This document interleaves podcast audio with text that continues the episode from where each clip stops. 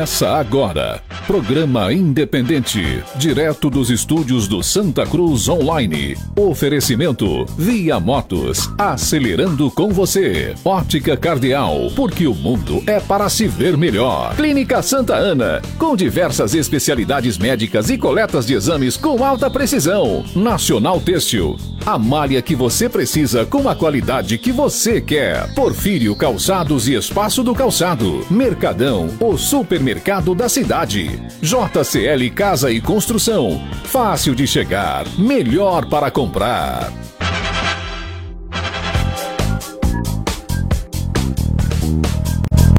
Boa noite, esse é o programa Independente, em mais uma de suas edições. São sete horas da noite e hoje é dia 21 de maio de 2020.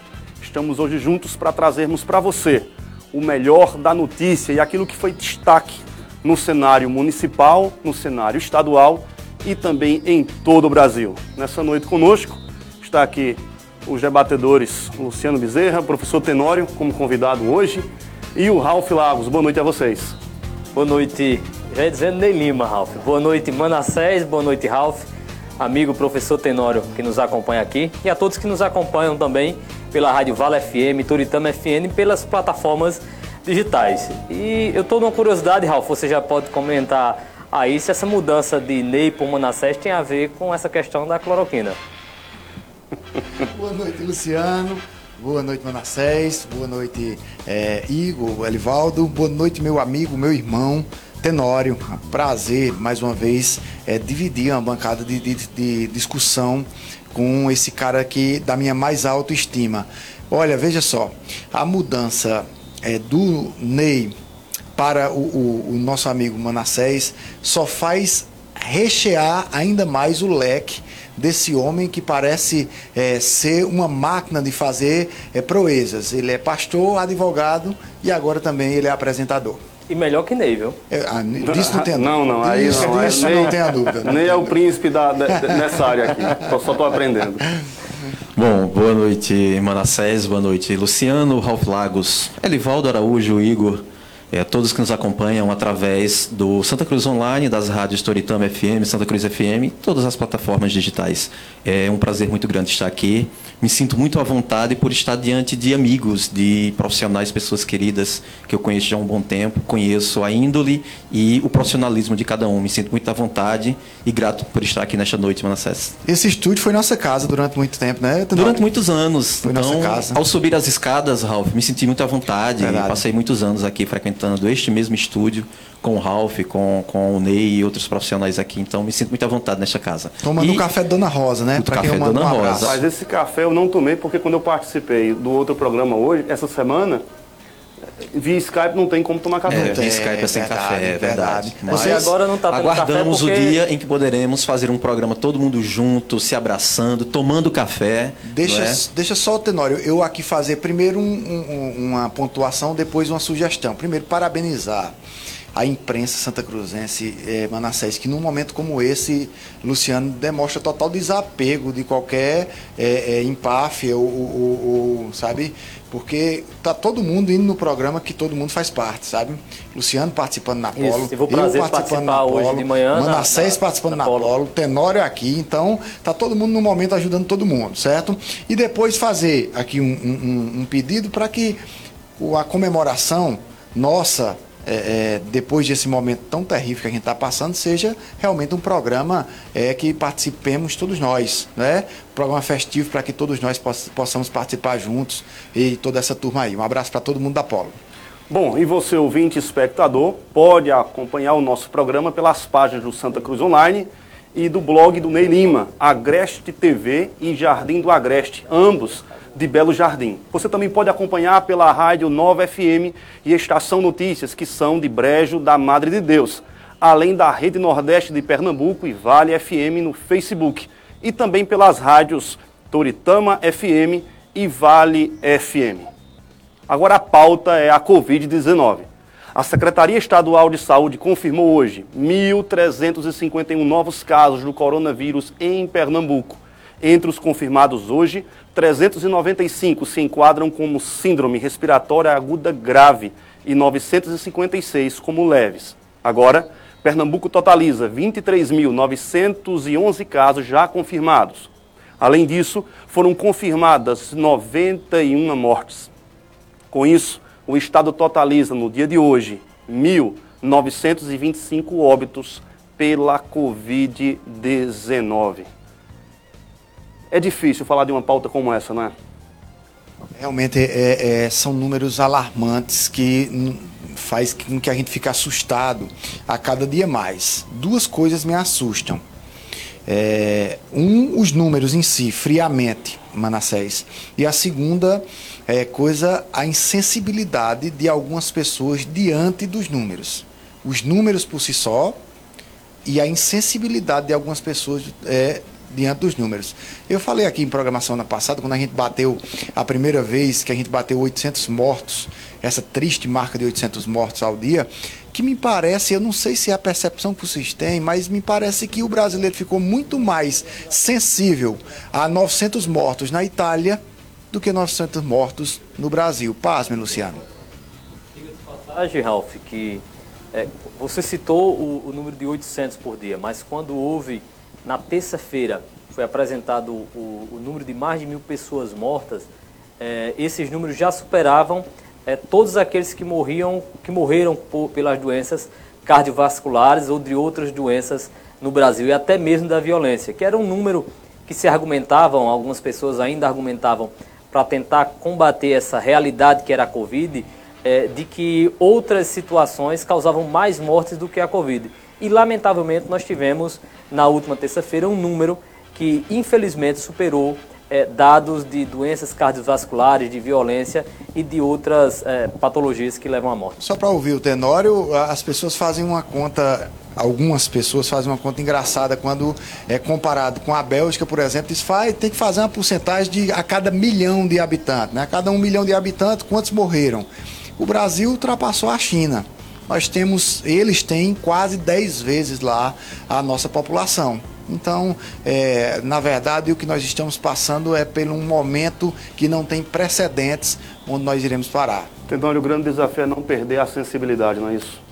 É isso, Manassés. Como é angustiante acompanhar dia após dia a expectativa desses números que chegam no fim do dia, início da noite, com aquela, aquela esperança de ver números caindo com pequenas oscilações, mas na verdade a gente tem acompanhado o crescente. É angustiante. Só um, um minuto, professor Tenório. É que nós temos aqui agora, chegou para mim, o boletim diário de Santa Cruz do Capibaribe.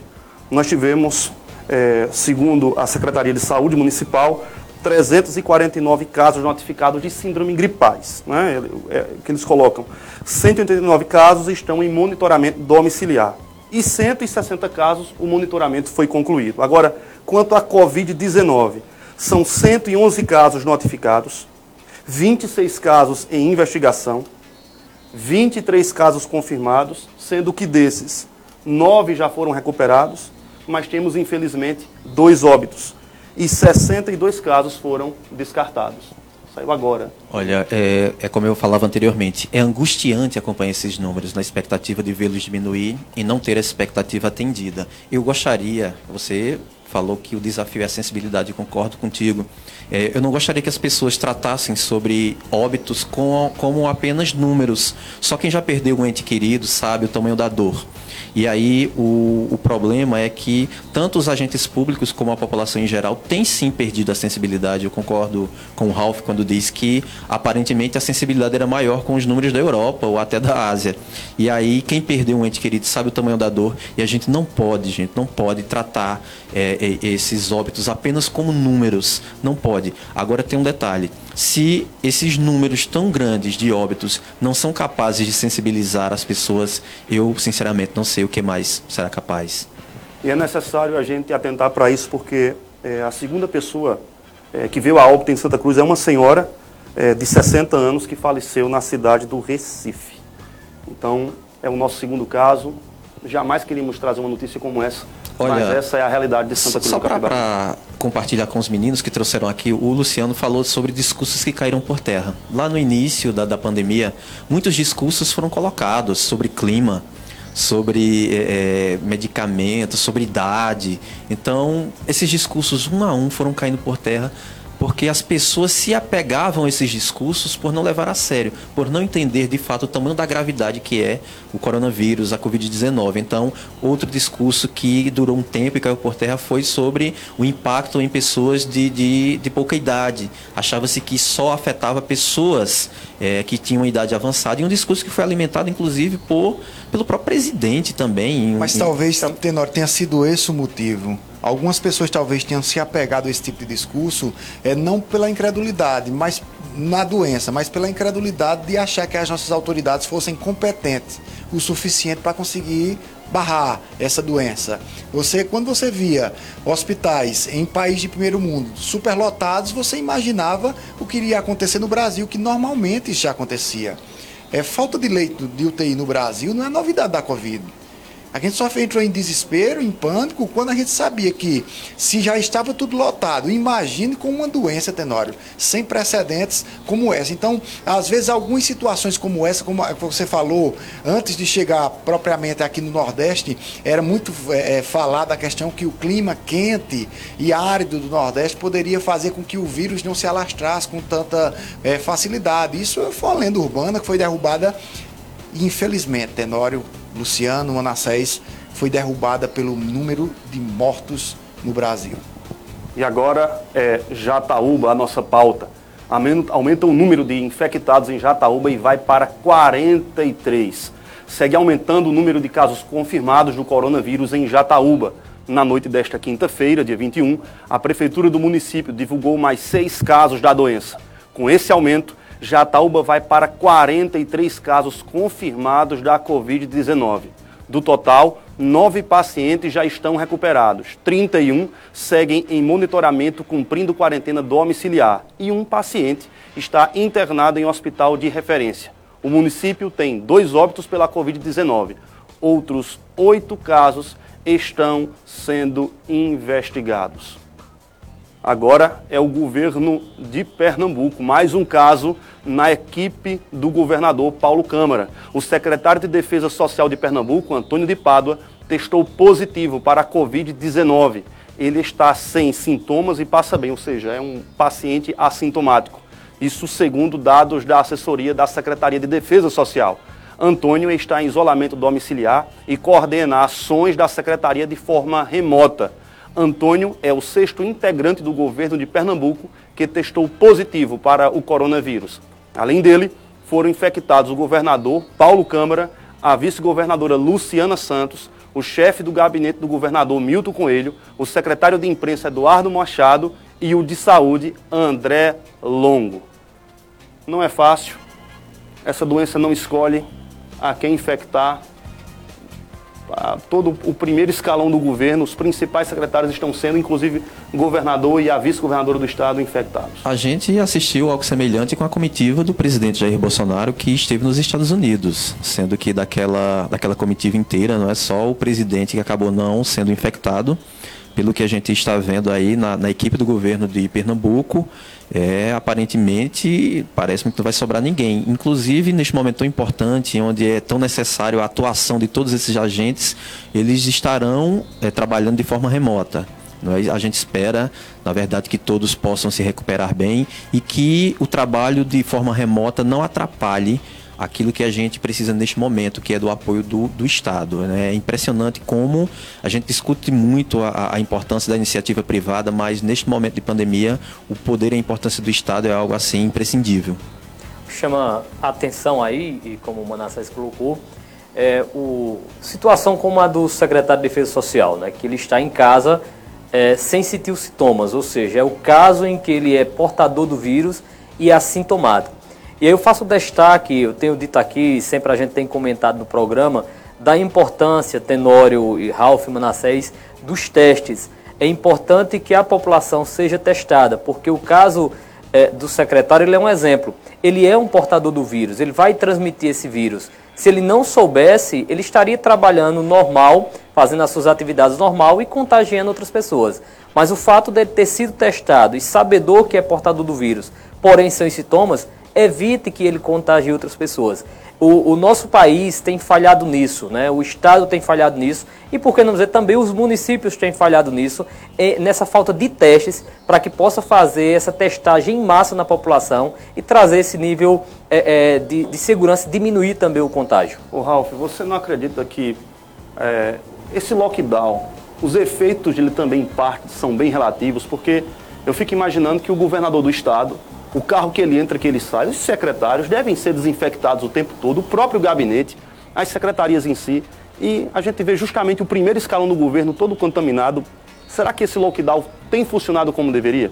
Olha, veja só, Manassés, é preciso aqui então observar que além do decreto do lockdown, é preciso você ensinar as pessoas que elas precisam ficar em casa. Porque o decreto por si só, sem a fiscalização de vida, é aquilo que a gente comentou que ia acontecer aqui em Santa Cruz. Eu não sei, é, Manassés, se o lockdown está sendo é, é aplicado da maneira correta, da maneira que se deveria é, ser aplicado. Eu até trago uma reflexão aqui para vocês, não sei se também é, é só uma impressão minha no meio desse turbilhão de tantas coisas. Para mim, é da, epidemias que eu já vi passar, acho que a primeira, que as classes mais altas da sociedade são primeiro atingidas. Né? E não, não, não foi diferente com o alto escalão do governo federal, não é diferente com o alto escalão é, do, do, do governo de Pernambuco, infelizmente. Nós é, temos que tratar a nossa sociedade como um todo. Não é? De rico a pobre, todos têm que ser tratados como um todo. Repito aquilo que falei aqui no programa da terça-feira. Fico extremamente desmotivado com a nossa sociedade quando vejo pessoas comemorando ah, o teste positivo do, do, do, governador Paulo Câmara. Como, é, e o pior, é a motivação que estão comemorando. Comemoram o teste positivo dele, quem está comemorando, obviamente que não são todas as pessoas, é uma parcela, digo até de passagem, pequena da sociedade, é, mas estão comemorando porque o governador Paulo Câmara, com as suas medidas, está tentando fazer com que essas mesmas pessoas, inclusive, não testes positivos para, para coronavírus, Manassés. O Ralf, Ralf Luciano, sei que vocês já trataram sobre essa questão aqui. Vocês não ficam aflitos com esse, esse número de infectados aqui nas cidades circunvizinhas? A exemplo dos números de Jataúba, que o Manassés trouxe agora, que são praticamente o dobro de Santa Cruz. A gente fica, na verdade, sem entender se de fato é a cidade de Jataúba que tem uma quantidade de testagem maior o que é que acontece por Santa Cruz? A gente fica feliz por Santa Cruz ter um número baixo comparado às cidades circunvizinhas, ou a gente fica apreensivo achando que existem mais pessoas infectadas na cidade e que o que acontece é que elas não estão sendo testadas? Falando em Jataúba e falando em lockdown, é o próximo assunto que nós teremos. Mas antes disso, um intervalo rápido, 30 segundos, e a gente volta para falar sobre a possibilidade de lockdown, tanto em Jataúba como em Brejo da Madre de Deus. Minha gente, chegou a hora de falar de coisa boa. Precisa consertar seu carro ou moto? A Auto Pronto resolve para você. Tudo que seu veículo precisa em um só lugar. Excelência no atendimento. Equipe formada por profissionais altamente qualificados. E os melhores preços e as melhores peças do mercado. Deixe seu veículo em boas mãos. Agende seu serviço pelo fone WhatsApp 81 37 31 0798. Auto Pronto, na Avenida Bela Vista, aqui em Santa Cruz, do Capibaribe. Bom, Possibilidade de lockdown agora é o assunto desse momento. O promotor de justiça, doutor Antônio Hollenberg, planeja a possibilidade de ser feito um bloqueio total, isto é, o lockdown, nos municípios de Jataúba, de Jataúba e Brejo da Madre de Deus. Vamos acompanhar a entrevista via Skype que o promotor fez junto ao jornalista e diretor da Avante Comunicação e Mídia, Ney Lima. Muito bem, é, nós vamos falar agora com o promotor de justiça Antônio Hollenberg, ele que realizou uma audiência lá na região de Brejo da Madre de Deus, e aí há um, uma, uma, sugestão do Ministério Público de que os municípios se preparem, tanto Brejo quanto Jataúba, para o lockdown. Doutor Antônio, muito boa noite, né? É, nós estamos, estaremos veiculando essa matéria logo mais à noite. Gostaria de saber o porquê dessa preparação e de que forma os municípios podem se preparar para isso. Boa noite, ouvintes. É, boa noite, Alex. Veja só, a gente a gente está vendo aí que os números estão aumentando e, cara, o Recife, se, Recife aquelas as cidades da região metropolitana, foi decretado o lockdown por determinado governo do estado. Então, assim, o que, durante a aula que eu realizei hoje de manhã, eu perguntei aos, aos gestores do município se a hipótese de lockdown estava na, no radar deles, né?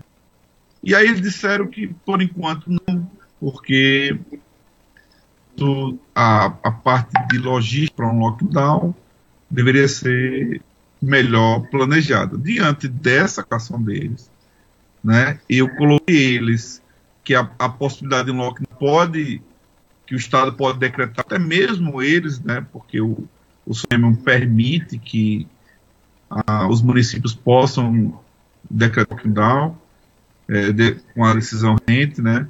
Então eu disse a eles que se planejassem. Então eu, eu, exigi no, na audiência é que eles encaminhassem no prazo de 10 dias o planejamento de um eventual lockdown, entendeu? Como seria feito, para que as coisas não sejam feitas de maneira trabalhada e haja quaisquer prejuízo. Agora, doutor Antônio, o lockdown ele requer uma estrutura e o município de Brejo, por exemplo, ele tem uma extensa zona rural. São muitas entradas, são muitas saídas, né? É, dúvidas como, por exemplo, a, a, Polícia Militar, que é uma polícia do Estado, ela poderia estar a serviço do município no caso de uma, de uma decretação ah, municipal, né? De que forma o município poderia ter essa estrutura, contar com ela para isso?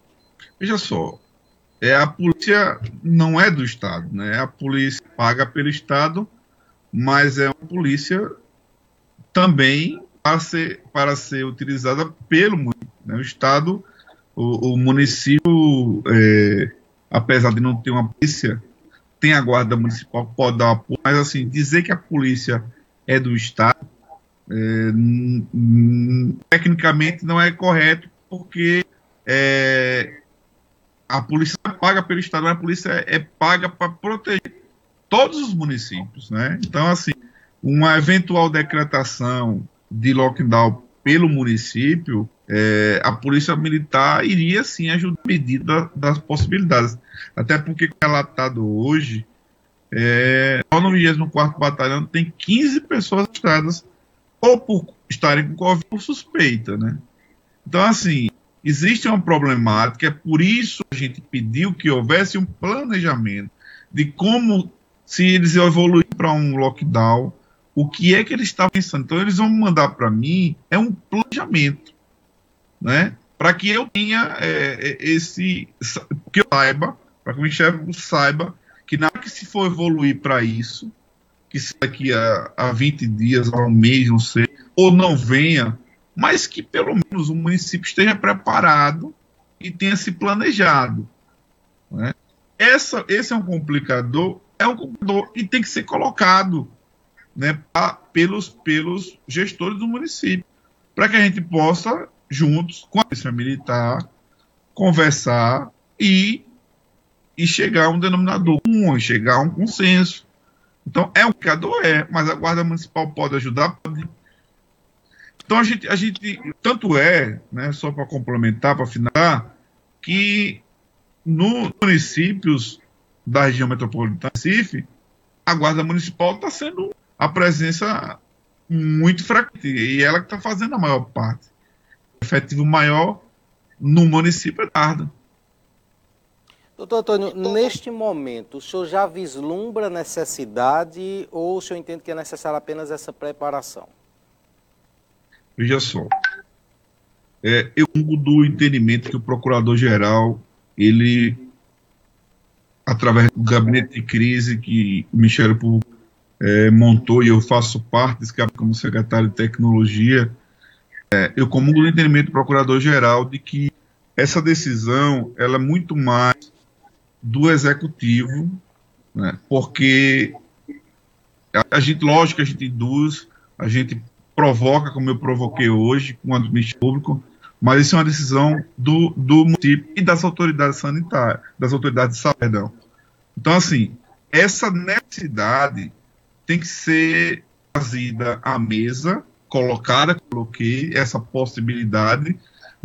A última palavra, por exemplo, se o, o, o, os municípios acharem que eles têm condição de receber, suportar a carga de doentes, né, caso a transmissão comece a, a, a fugir controle, então eles podem ou não decretar a, o local. Mas assim, eu não tenho opinião técnica para dizer se é o momento ou não. Eu só, eu só induzi a discussão.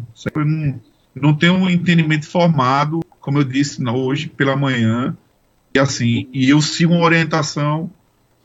Eu tenho independência funcional, logicamente, qualquer promotor, mas eu prefiro guiar a, a recomendação do procurador-geral. É o que o procurador-geral recomende para os mais membros do Ministério Público do Estado de Pernambuco. O senhor tem atuação nas promotorias de Brejo e de Jataúba, não é isso? Me corrija se eu estiver errado. Ah, e são justamente dois municípios que tiveram explosões de caso. Brejo mais recentemente, Jataúba já há alguns dias que vem tendo aí essa quantidade grande de casos, considerando o, o tamanho do município. O que é que está acontecendo? O senhor está acompanhando, por exemplo, das medidas sanitárias, é, de conscientização da população, de controle. Como é que está essa questão nesses dois municípios? Veja só, a audiência hoje foi, sendo bem honesto, por provocação do município de Jataúba. E eu acabei, porque respondo pelas duas cidades, chamando as autoridades das duas cidades. É, o que a gente percebe é que falta à população a conscientização. Eu até entendo que é, o ser humano é um, é um animal social, então o isolamento ele combina com a gente. Mas eu, eu acho que está faltando a sensibilidade, porque veja só, as pessoas estão indo para as barragens tomar banho, como se balneário, estão andando de moto aquática no, no, no, nos, nas barragens. Então, assim, eu, as pessoas perderam, estão perdendo a noção do perigo, do que essa doença é. Porque acham que essa doença não vai chegar a eles, porque são jovens, é verdade que a doença chega assintomática na maioria das pessoas. Perdão, que ela chega leve na maioria das pessoas. Assintomática numa minoria. Mas tem gente que morre. Pessoas que estão mais suscetíveis a morrer são as pessoas que estão é, com alguma morbidade, são os idosos. Então, assim, é, o que eu acho tá faltando, sinceramente, é uma conscientização da população. Porque é, a Argentina fechou, né, fez um lockdown. Mas é, Portugal também. Vou dar um exemplo. A Espanha ali do lado teve é, quase 30 mil casos, 30 mil mortes em pouco mais de um mês. Portugal não teve mil. Ou seja, e agora abriram, que Portugal começou a abrir, as pessoas estão com receio ainda de sair de casa. É a cultura. As pessoas não, não, não, não têm aquela cultura de o brasileiro parece e, e a população dessa região em especial né, não tem a cultura de que aquilo ali é prejudicial. Se ele sair, ele vai, mesmo que ele não esse, ele vai estar tá transmitindo, ele vai estar tá dando os outros. Então, eu acho que falta um pouco de, de, de sensibilidade nas pessoas nesse sentido. Né, e é e até noção, né? Falta de noção mesmo, porque isso não é momento para ir fazendo festa, fazendo, andando em bar. Os bares mesmo estão funcionando normalmente. Eu mandei chamar, todos eles, chamar virtualmente, vão assinar um Quem desrespeitar, eu vou mandar a prefeitura que casse o, o alvará daquele, daquele estabelecimento e a polícia feche, prenda todo mundo que estiver lá desrespeitando é, incorrente do artigo 268, por exemplo, fazendo pagar. Agora, doutor, me desculpe interromper, mas se hum. já há os decretos que proíbem o funcionamento dos bares, tanto do Estado quanto do município, por que a necessidade do ajustamento de conduta ainda? Não seria o caso de uma operação flagrante da polícia para chegar lá tá e já fechar esses bares? É, exatamente, está havendo isso. Mas eu vou, eu vou, eu vou colocar um, uma, né, uma variante nessa equação. Eu vou colocar do, do valor monetário. Porque o crime ele é um crime menor potencial ofensivo. É um crime que não cabe, que não dá prisão se ele não tem os antecedentes. Mas agora eu vou botar um componente monetário na, no descumprimento, entendeu? Para ver que doendo no bolso, se, se eles conseguem cumprir. O, a nossa recomendação não é que feche, ele não tem o atendimento presencial nesse momento. Veja, quanto mais respeitar esse tipo de determinação, mais vai se prolongar esse período. Ficar a metade fazendo e outra metade não, vai se prejudicar todo mundo. Então é isso que as pessoas têm que ter a, a, a noção. Se você fechar seu bar hoje, desrespeitar os direitos, e o outro fechar, o que acontecer? Você vai continuar propagando e contribuindo para a propagação da doença, e, e, esse período vai, vai se estender. E, você e vai ter... o, o, lockdown ele vai ter um efeito é, é econômico pior, não é? Então acaba é, complicando a própria situação daquele estabelecimento depois, ah, né? Exatamente. Porque eu, a gente não precisaria de determinação do, do poder público ficar em casa se as pessoas respeitassem simplesmente e se conscientizassem que eles necessitam ficar em casa. Como no começo da pandemia. Mas depois as pessoas vão ver, ah, tá morrendo três, quatro por dia só. A gente já ficou mil por dia. A gente já foi o segundo no mundo em mortes em 24 horas. E ontem morreu 808 pessoas. Então, vai, vamos esperar ficar como os Estados Unidos, chegaram a 1.500 pessoas morrendo num dia. Enfim, a gente tem, a gente tem que fazer essa parte, né? A população tem que fazer dela também. E vocês da imprensa são muito importantes nisso. Inconscientes pessoas. É, é, vocês acham que é legal estar preso dentro de casa? Eu estou me sentindo péssimo. Mas eu tenho que fazer minha parte. Ok, doutor Antônio Hollenberg, promotor de justiça em Brejo, Jataúba, muito obrigado pela sua participação e quantas vezes forem necessárias, nós teremos esse contato, né? estaremos estreitando esse contato para que a população tenha consciência do que está acontecendo e do que precisa ser feito. Meu amigo, eu que agradeço e parabéns à imprensa pelo papel marcante e quero dizer que sou defensor da imprensa e nenhuma, nenhum tipo de de ato atente contra a liberdade de imprensa é pelo Ministério Público bem visto. Podem ter ciência que a gente não vê com bons olhos. Muito obrigado. Muito bem, conversamos então com o promotor Antônio Hollenberg, promotor de justiça em Brejo da Madre de Deus e em Jataúba, com atuação nas duas promotorias. É, você continua então com o programa Independente hoje na apresentação de Manassés Simões. A secretária de Saúde de São Bento do Una está com coronavírus. Nosso parceiro Genecido Blog Jardim do Agreste nos repassou agora a informação de que a secretária de Saúde da cidade de São Bento do Una testou positivo para a Covid-19. A secretária Aline Cordeiro está bem e não apresenta sintomas da doença. O exame foi realizado e saiu o resultado hoje. A secretária segue em isolamento domiciliar. A cidade de São Bento do Una tem 76 casos confirmados e 5 óbitos. Atenção agora para os números de Toritama. Sobe para de 16 para 21 o número de casos positivos do Covid-19 naquela cidade. Número de pessoas recuperadas são 3. Ainda bem que não aconteceu ainda nenhum óbito em Toritama. Agora atenção para os números do Brasil o Brasil tem novo recorde de mortes por coronavírus notificadas em 24 horas. 24 horas. São 1.188 óbitos de ontem para hoje. E o total de mortes na nossa nação já é de 20.047 mortes. Casos confirmados passam de 310 mil.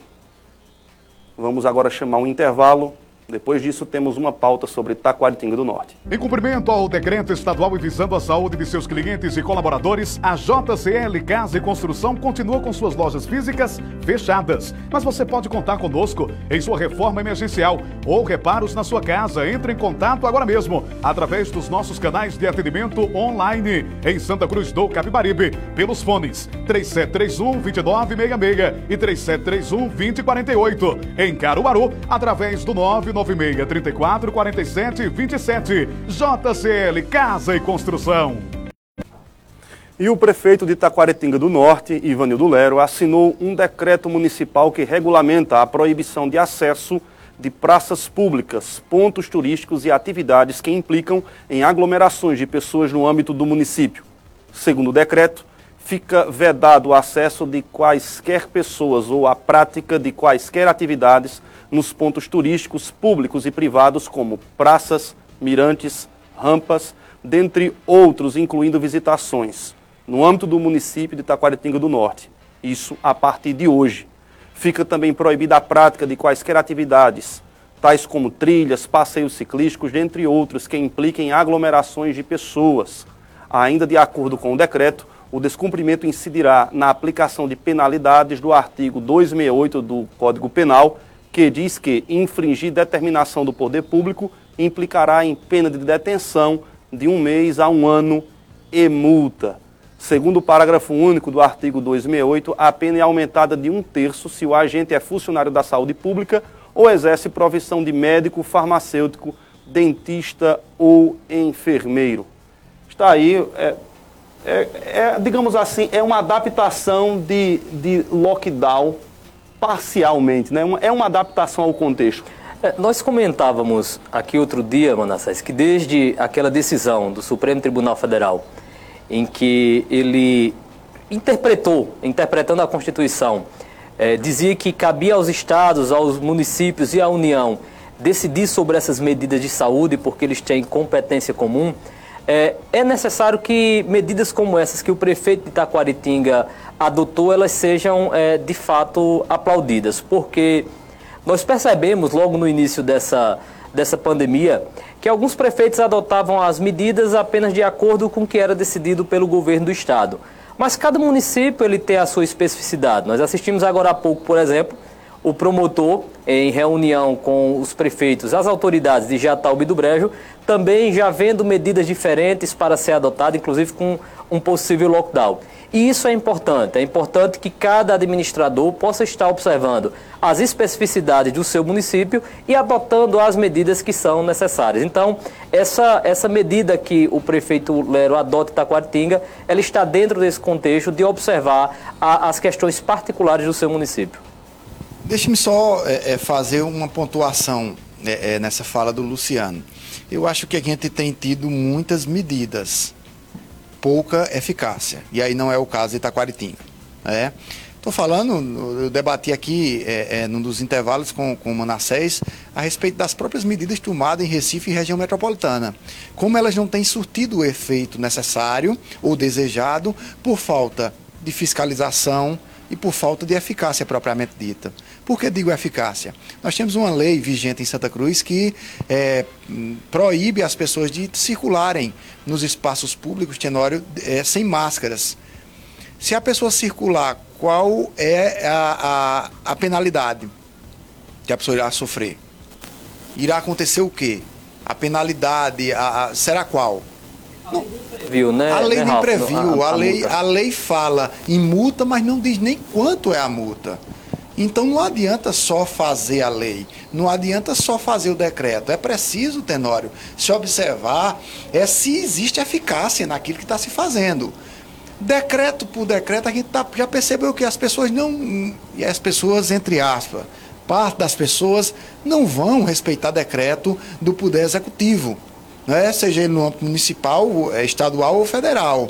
Então, é preciso que as medidas que são tomadas, principalmente as medidas que têm um cunho que pode ter é, é, repercussão judicial, tenham mais eficácia. A lei de Santa Cruz, é, que foi aprovada em Santa Cruz, é a prova cabal da falta de eficácia é, para é, com, com, essas situações. Basta você dar uma volta na rua e perceber que várias pessoas descumprem a lei, ou seja, andam sem as máscaras de proteção e elas a lei não, não, não diz nem o que pode acontecer, nem a multa que pode acontecer ou a sanção que pode acontecer com essas pessoas. Tenório, nesse caso, será que aquele, aquele estilo educacional que foi aplicado em algumas cidades, pra, que tem praias, do carro de som passando, até porque o carro de som foi algo muito utilizado nas cidades do interior. Será que esse tipo de alerta educacional não funcionaria antes, digamos assim, para o decreto ser propriamente colocado em prática, ter um processo educativo?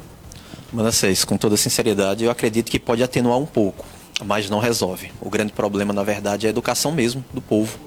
É, gente, Até porque, Tenório, só para corroborar... Não é, não é por falta da informação, Ralf. Só para corroborar, aqui em Santa Cruz acontece a, o, o, o carro de som é, passa e o nosso artista é, Pitombinha é, uma maneira espetacular, vestido de moto em cima de um carro de som. As pessoas. Eu tenho uns grupos de WhatsApp na, na, na, Paraíba, sabe? Eu mando para lá, o pessoal curte demais o, a maneira que o Pitombinha tenta é, educacionar essas pessoas nesse sentido e mesmo assim não está servindo, entendeu? Então, Manassés, é, é, eu, eu acredito que é importante, precisa ter campanhas educacionais, sim mas eu não vejo como suficiente para resolver o problema.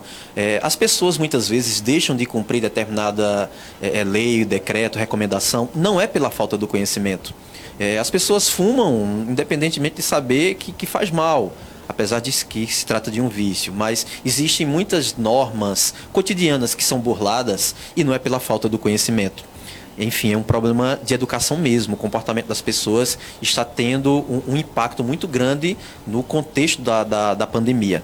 O que acontece em Taquaritinga do Norte não é novidade. Na verdade, não existem novidades quando se fala de ações de combate à Covid-19. É tudo muito, muito, muito igual. É obrigatoriedade de máscara, é restrição, é, é não aglomeração. É tudo muito igual, até porque não se tem de fato é, vacina, algo mais, mais eficaz. Então, as medidas elas, elas se repetem né, de cidade para cidade, de estado para estado, sendo que é importante essa decisão que o Luciano se referiu, lá do Supremo, uma vez que a gente não pode imaginar um lockdown numa cidade com baixo índice. Então, o país é um. É, é o, o, Brasil é um país de dimensões continentais. Né? Então, as medidas precisam sim ser tomadas por governadores, por prefeitos, de acordo com cada realidade. E, repito, é, é, é, muito, é muito igual todas as ações que variam do lockdown à solicitação de relaxamento, né, de acordo com a incidência em cada região. Então, é sempre obrigatoriedade de máscara, proibição de, de espaço público. A gente não vê de fato algo, até porque não se tem uma, uma uma ação que possa de fato diminuir essa incidência. O que diminuiria de fato seria a população ter a educação de cumprir tudo que foi decretado, sugerido e recomendado, sem a necessidade que o Ralph se, se, se coloca aí de forma muito plausível, Ralph. É, se coloca o decreto, a recomendação, a população não cumpre. E aí, fica por isso mesmo?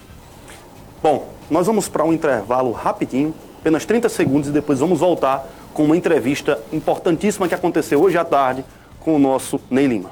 Olha, cada coisa que fazemos em nossa vida tem que ter amor. E é por amor a vocês que a Clínica Santa Ana retomou o funcionamento normal. A clínica está funcionando das 7 às 18 horas, de segunda a sexta, e aos sábados das 7 até às 11 horas nas três unidades, somente, claro, com horário marcado e tomando todos os cuidados de prevenção contra a Covid-19.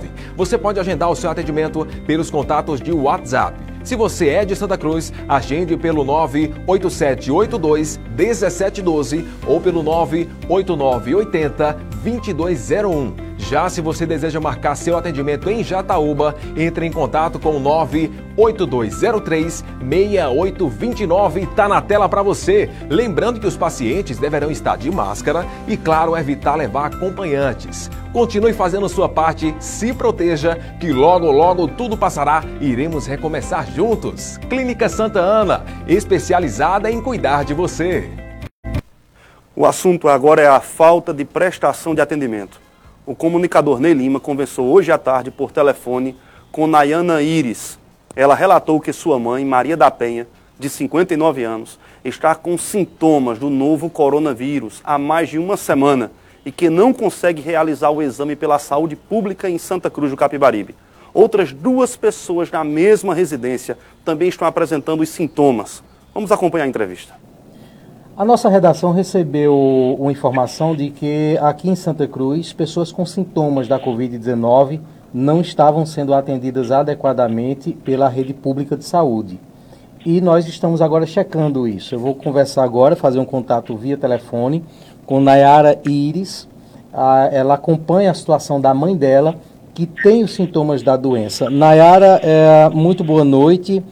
O que é que está acontecendo exatamente? Quais são os sintomas que sua mãe está sentindo e como é que ela está sendo atendida? Como é que está sendo feito o contato com ela? Boa noite, Ney. Boa noite a todos. É, o que se passa é o seguinte. No sábado, nós levamos é, minha mãe ao, ao pronto atendimento da Unimed, onde foram solicitados alguns, alguns exames, que foram um exame, foram um exame de raio-x e um exame de sangue. Na segunda-feira, nós fizemos, realizamos esses exames e voltamos ao Unimed para apresentar os exames. Chegando lá, o médico pediu que encaminhasse ela para UPA daqui de Santa Cruz.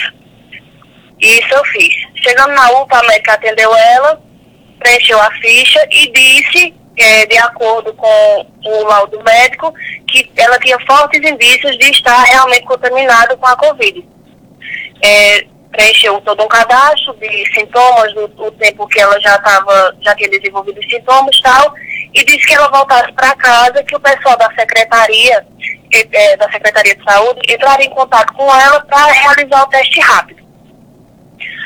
É, chegando em casa, ela tinha que é, continuar a medicação que ela já estava tomando. Então ela tinha esquecido de pedir a receita. Foi quando ela entrou em contato com o agente de saúde do posto da gente e explicou a situação e fez a solicitação de uma receita à médica do posto de saúde. Aí ele, ele de pronto, é, falou com a médica, ela mandou algumas recomendações de isolamento, questões domiciliares para se isolar e tal. E quando foi hoje, à tarde, é, essa, esse, o nosso agente de saúde ligou para ela e pediu que ela guardasse na linha que uma pessoa ia falar com ela. Essa pessoa falou com ela, é, falou que ela ficasse isolada, falou algumas, algumas questões de prevenção, como a gente tem criança em casa, ela explicou, é, reforçou tudo que já tinha dito na UPA, que, que o, o, período que já estava é, com os sintomas, e essa pessoa não foi muito agradável com ela, disse que ela ficasse em casa, com um tom já um pouco alterado, disse que ela ficasse em casa, que ela estava sendo monitorada, e caso ela saísse, ela, é, eles iam saber que ela tinha saído. E eu também fiquei sabendo que os testes é, são realizados é, pelo posto de saúde. E se o posto de saúde tem a ciência que ela tem fortes indícios a estar contaminada e é o posto de saúde que se prontifica a fazer o teste porque ninguém se prontificou. Então, porque a teste... secretaria o teste ele não foi feito ainda, né? Isso desde sábado que vocês estão não, tentando. Não, não foi feito ainda. É, a, a médica da UPA pediu para ela voltar para casa e continuar com os, o tratamento médico que ela já tinha, os, os, remédios que o médico da Unimed tinha passado. Quais Continue são os sintomas, Nayara? Qual é a condição clínica da sua mãe? Como é que ela está sentindo exatamente? Olha, Ney, de início, como já fazem que 12 dias que ela já está com os sintomas, já está um pouco mais leve mas ela sentiu é, dor na garganta, ela sentiu febre, ela tem uma tosse persistente ainda, é, apesar do, do, do, longo período de, de, de, tempo, ela ainda tem uma tosse persistente, ela apresenta, devido ela ter ficado, ela já, já tem é, 59 anos, completa 60 agora em setembro, é, ela é hipertensa, aí ela já ficou um pouco debilitada, já sente uma, uma, um cansaço, uma fraqueza, porque devido a essa, essa, esse período, ela, já, ela ficou sem se alimentar direito. Ela tem sentido então, dificuldade em respiração, Nara? Não, ela não sentiu dificuldade de respiração. Ela fica um pouco cansada quando, quando tosse muito. Mas dificuldade de respirar mesmo, ela não chegou a ter. Certo. Isso foi relatado ao médico, essa questão desse cansaço que ela está sentindo e que ela tem problema de, de hipertensão? Foi sim, foi relatado, foi feito exames também, foi feito exame, foi feito um raio-x do pulmão dela, foi feito exame de sangue, foi feito todo, foi seguido todo um protocolo. Da forma que o médico solicitou, nós fizemos de pronto. E também foi notificado, no, no caso, eu adoeci também, minha irmã que, que está com a gente aqui também adoeceu. No caso, nós não fomos notificadas como caso suspeito. Ela foi. Mas o posto de saúde, para o posto de saúde foi notificado que nós também adoecemos. Não tivemos é, é, assim, sintomas mais fortes, foi, foi um pouco mais brando. Mas todas, todas três que, que residem na mesma casa. Não tem nem como a gente se isolar, porque nós temos crianças e não temos com quem deixar nossas crianças também. Ou seja, é toda uma situação bem complicada.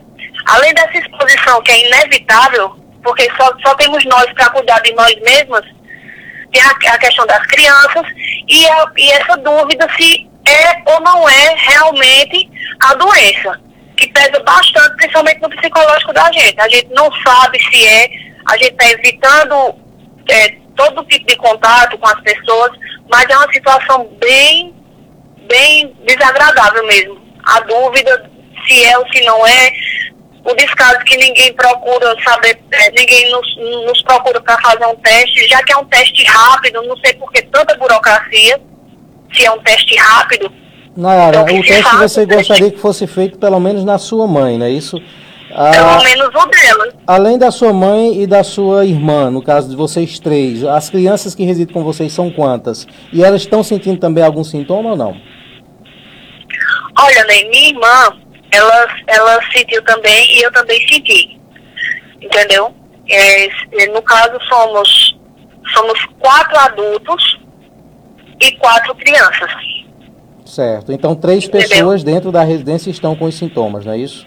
Isso, nós tivemos os sintomas. O dela foi, foi mais, mais intenso, foi mais forte. Certo. No entanto, é, foi pedido exames, foi pedido.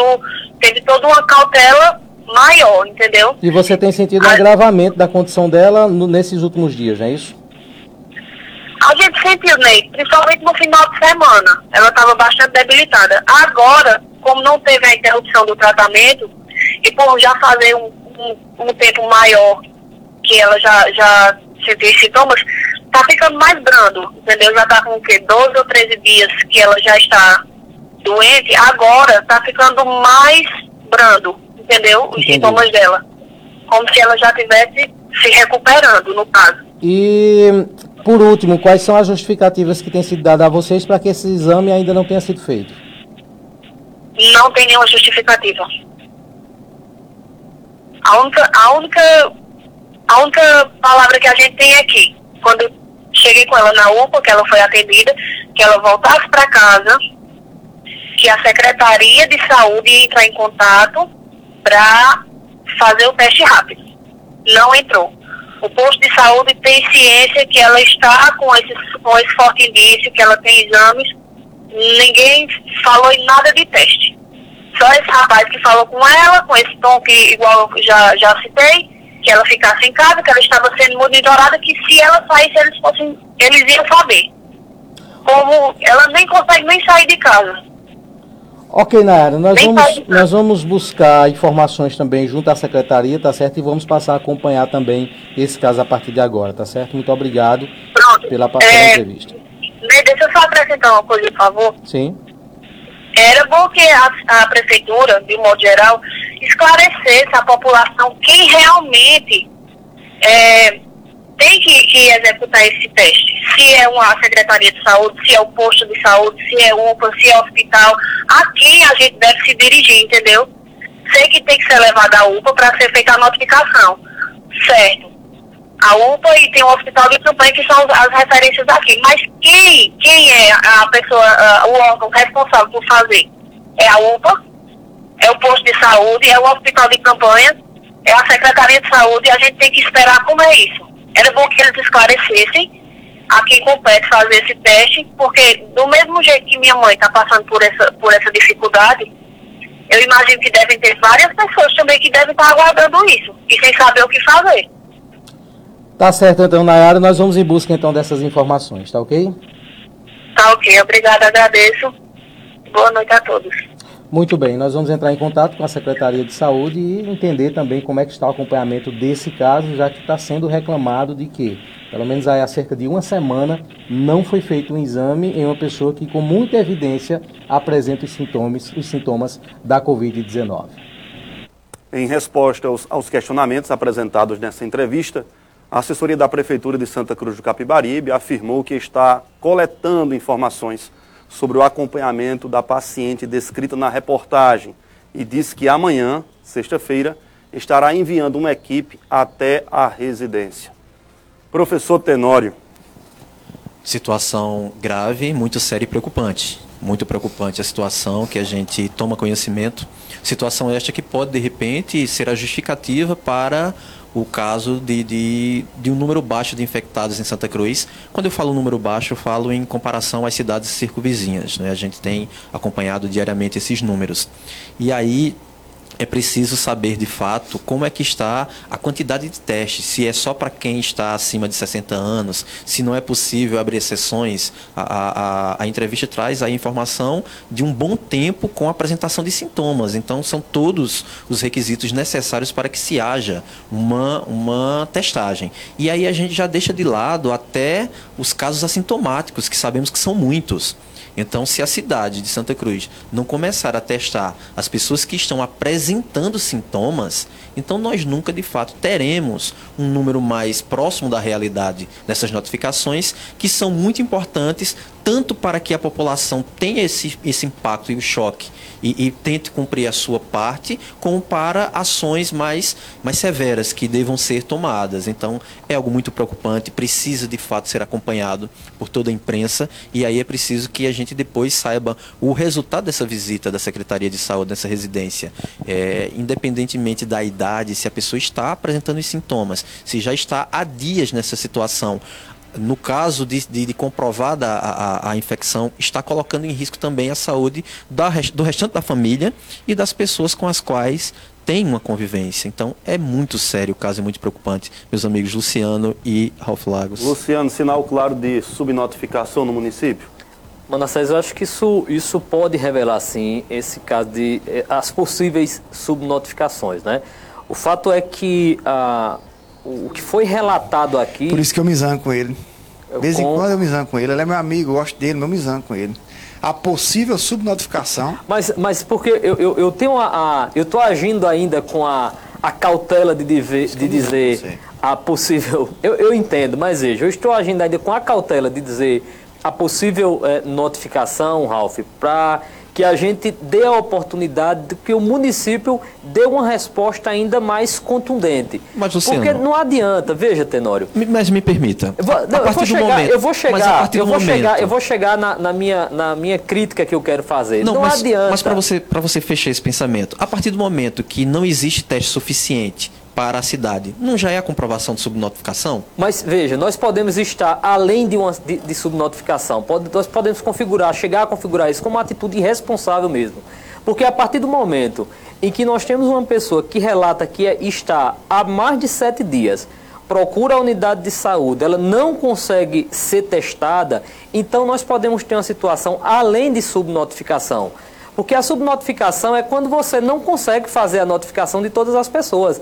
Mas me parece que nós temos um caso aí, pelo menos o que foi relatado, e a minha crítica aí não é simplesmente a a prefeitura, os agentes irem na casa dessa mulher, porque quantas pessoas poderão estar neste momento, nesta mesma situação, sentindo sintomas e como você bem colocou aí, Tenor, que é algo grave, né? Eu comentava até ainda há pouco isso em relação ao, ao, ao secretário de Defesa Social. Nós podemos ter pessoas que estão neste momento dentro de casa, que receberam uma orientação para simplesmente ficar em casa, contaminando outras pessoas e essas pessoas contaminando outras pessoas ainda, sem terem a noção de que estão com a doença, podendo vir a ter gravidade é, nessa doença, vir para uma situação mais grave e essa falta de teste ela é imprescindível. Então é preciso urgente que a prefeitura invista em testes. Não adianta, eu acredito, né, não, sou, não sou especialista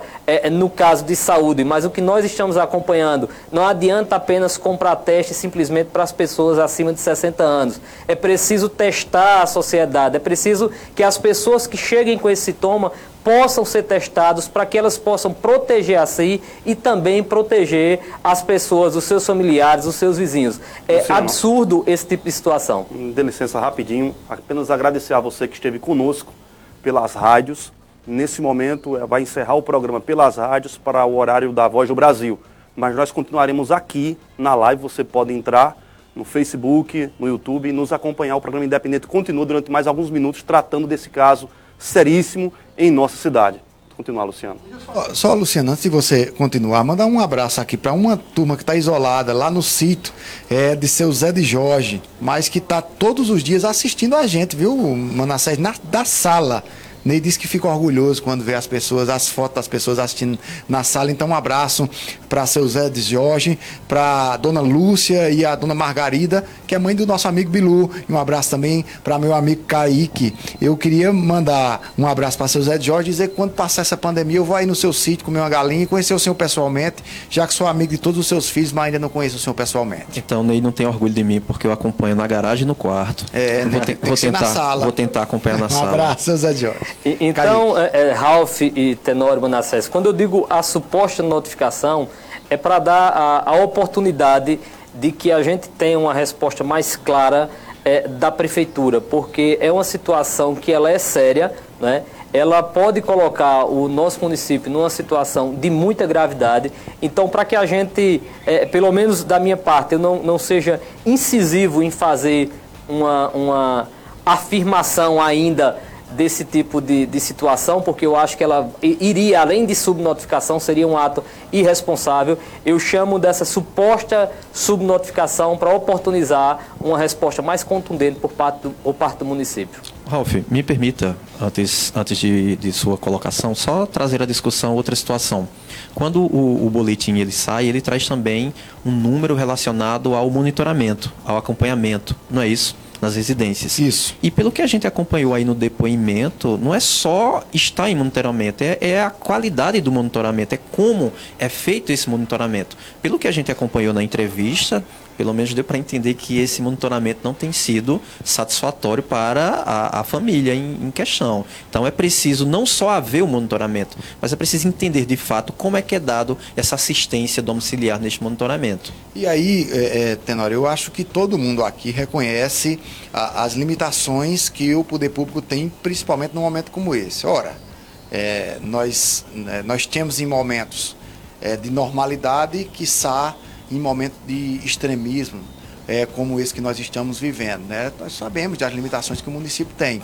Agora, é apenas uma abordagem para trazer à luz ou trazer à baila a questão que a gente vem tocando aqui, tanto eu como o Luciano, como o Manassés, em um dado momento, é de que é preciso que se tenha um, um, um choque de realidade e a nossa crença é que há realmente em Santa Cruz um, vários casos de subnotificações. E nós, nós não temos apenas 23 pessoas infectadas. Até porque, é, meu querido Manassés, para encerrar minha parte, a, me parece e que 23 casos dá às pessoas um, um sentimento de um certo alívio de que ainda não fomos atingidos em cheio.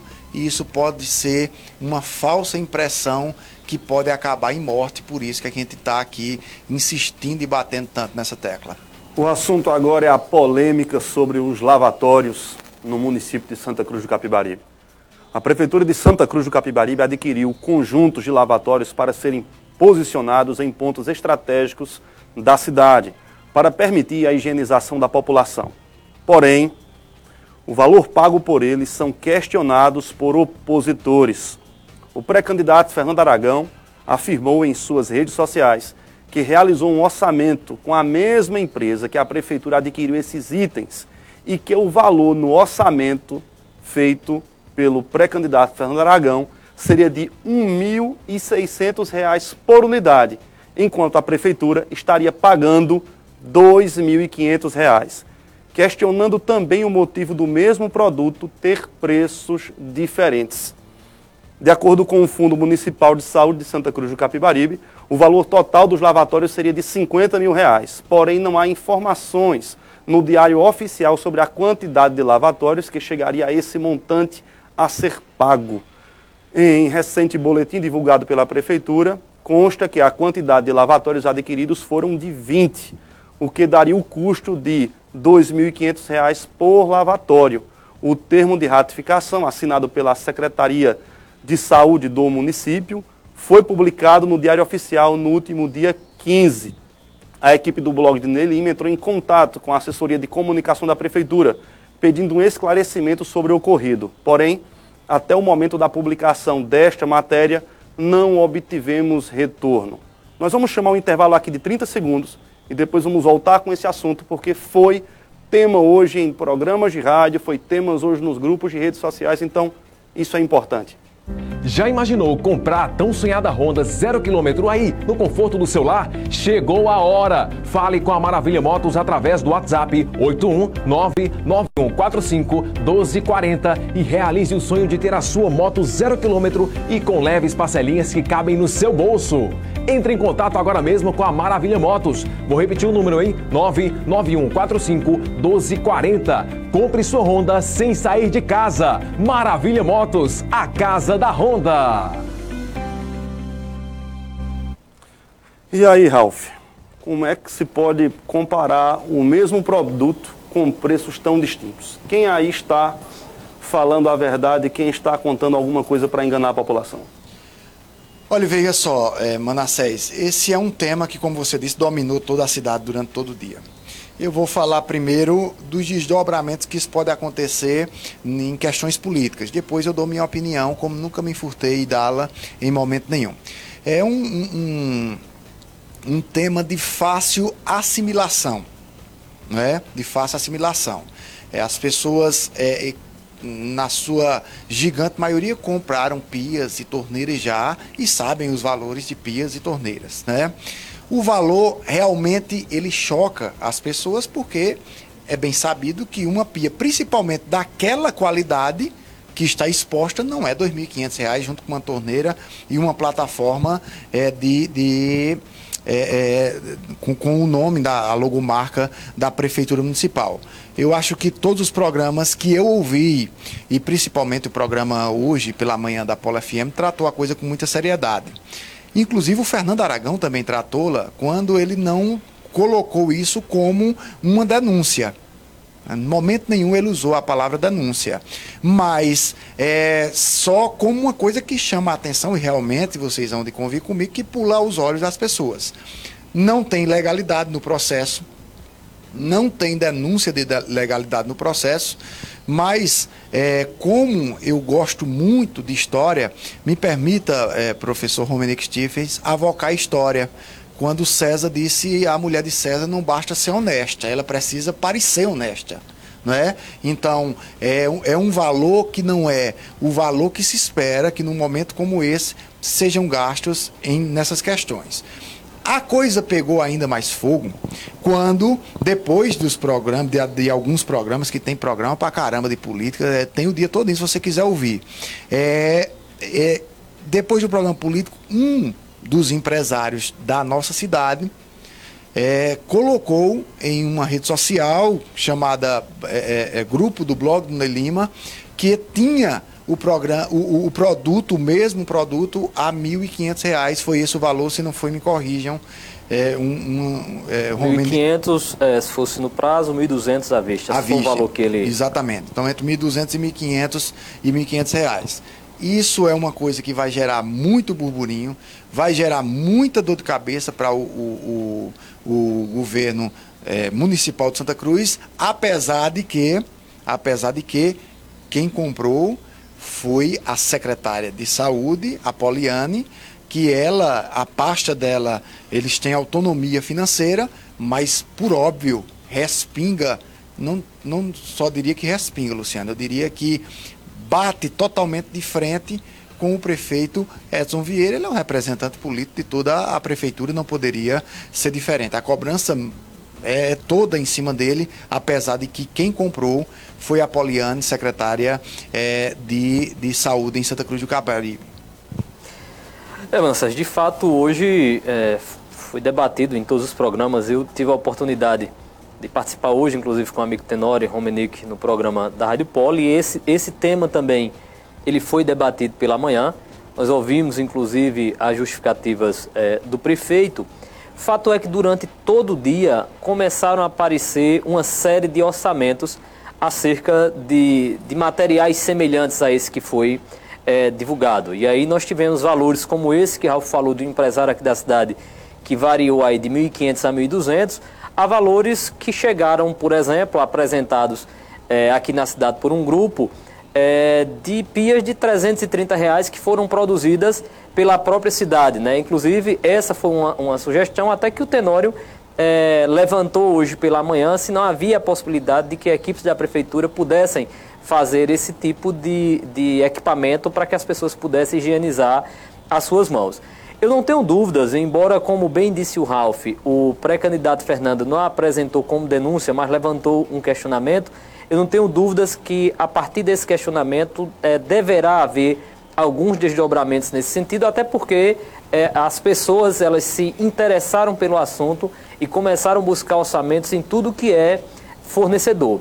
É, o importante... só, só, me permita, me permita, Luciano, não, rapidinho, que aí é, a partir dessa minha pontuação, ele pode até calhar com, com o seu, o acrescentar no seu comentário no Tenor também, é que tanto da, na mesma medida que me chama a atenção a, o valor da, do material, que não era só a pia, mas de todo o material de higienização, me chama a atenção a ausência da fala dos vereadores de oposição em Santa Cruz do Caparibe. Eu não sei se por não querer dar, alguns, por não quererem dar conotação a Fernando Aragão, foi ele que trouxe à balha o assunto, ou qual o outro motivo que poderia é, estar fazendo com que vereadores que têm no seu histórico o embate forte contra o prefeito, que tem no seu histórico o, o, as denúncias, que muitas vezes descambam para o denuncismo, é bom que se pontue também, é, num momento como esse, estão totalmente calados? É, é, estão sem se pontuar e sem se colocar em momento algum, Luciano. Verdade. Então, é, veja, é, o fato de ter, Ralf, isso provocado é, durante o dia e talvez até pelo momento da, da, dessa pandemia, as pessoas em casa e começaram a buscar orçamento e tudo que é fornecedor dessas pias e apareceu eh, de todos os preços, né? Isso deve levar a, uma, a, a um desdobramento do, do ponto de vista é, junto aí ao Tribunal de Contas e ao Ministério Público. É, porém, o que eu observo, Manassés, é o seguinte... Luciano, é... só abrindo um parênteses aí, você não. que é da contabilidade, já também esteve na, na gestão pública, não há, num momento como esse, uma equipe dentro da secretaria para fazer, porque isso é uma coisa tão básica, fazer um levantamento de preços. Muito embora a gente esteja num momento de pandemia, deve ter alguns decretos sobre a questão de emergência e da urgência da, da para a contratação de alguns produtos, a compra, mas não tem um levantamento, uma coisa tão básica. Até no Mercado Livre eu acho que é possível. Você vê no Google, sei lá, qualquer coisa você vê preços. Não é, tem, Luciano. Deve ser feito dessa forma, Mancés. Inclusive, eu até abordei hoje pela manhã e escrevi um pequeno é, texto no blog do Ney Lima que diz é, é, a lei que trata das medidas de prevenção, ela flexibilizou a compra, né? E com isso, como são medidas urgentes, dispensa a licitação. Mas não dispensa que a prefeitura, nesse contexto, e por isso que eu estou fazendo essa abordagem de que várias pessoas fizeram pesquisa de preço, a prefeitura facilite essa é, consulta do que foi comprado por parte do cidadão. Porque a gente percebe que houve uma atenção muito grande de, de várias pessoas, não só, e Ralph pontuou, não foram de pessoas que são adversárias do prefeito do ponto de vista de quem exerce o mandato, dos vereadores de oposição. Mas houve realmente a busca por vários cidadãos da cidade buscando, pesquisando quanto seria essas pias. Então, quanto mais se trata a coisa com transparência, e quando você cita, Manassés, essa questão da, da, da, de como deve ser tratado isso, se a lei diz que deve ser facilitado o acesso à informação para o cidadão, também você tem a possibilidade de diminuir esses ruídos e diminuir as suspeitas, né?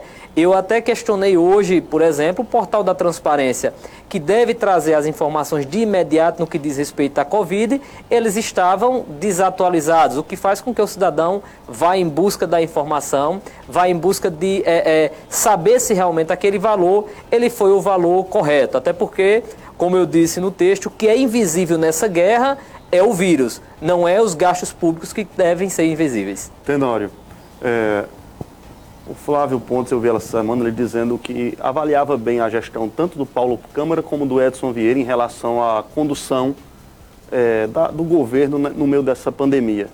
Isso vem manchar ou desgastar um pouco o Edson Vieira no comando da Covid no, em, em, em Santa Cruz? É, Manassés, eu não acho que existe um impacto político, conforme o Ralph trouxe, pelo entendimento, assimilação popular, isso é, é, é notório, mas eu não, não acredito que venha a, a manchar o, o, bom trabalho desempenhado pelo Edson até então na condução do trabalho do combate a coronavírus.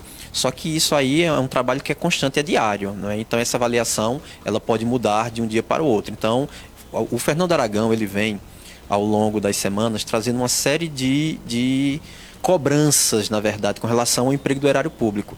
Este foi o primeiro voltado especificamente para a saúde e o combate ao coronavírus. Foi o primeiro caso. Então, na discussão de hoje, foi, foi descoberto e foi trazido à baila quais situações. Primeiro, a desatualização do portal da transparência no que diz respeito aos gastos com a pandemia. Segundo, a fragilidade da não ativação ou não atuação do Conselho de Saúde. Então, se em meio a uma pandemia nós temos um portal da transparência desatualizado em descumprimento à, à lei, não é isso, Luciano? Que pede o imediato é, é, fornecimento da informação. Se nós temos um conselho de saúde que não está acompanhando tudo isso, então nós teremos uma gestão fragilizada. Então, isso sim pode desgastar e fragilizar. Foi a primeira, a primeira cobrança de fato com relação a gastos no, no combate a coronavírus. E aí, se esses instrumentos não estão, o portal e o conselho, se eles não estão ativos, é natural que as pessoas busquem diário oficial, busquem outros portais e outras formas de, de informação. Agora, para resumir tudo isso, é, a assimilação popular ela é, é fácil, é, virou, virou motivo de crítica, de cobrança, de piada, então houve todo tipo de discussão hoje.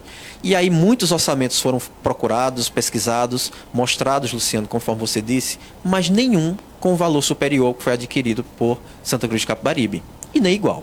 Muito pelo contrário. De, só... de 300 a 700, a 970, a 1.200, a 1.500, a 1.600, que foi um orçamento da própria empresa, nós tivemos acesso. Agora, um igual ou superior não apareceu. Só para concluir bem rapidinho, Ralf, é, sintetizando tudo isso, se trata de um gasto num, num equipamento que poderia-se de fato fazer uma pesquisa mais minuciosa, porque apesar de ser importante, essencial, não é tão urgente que o objetivo é higienizar as mãos da população em espaços públicos.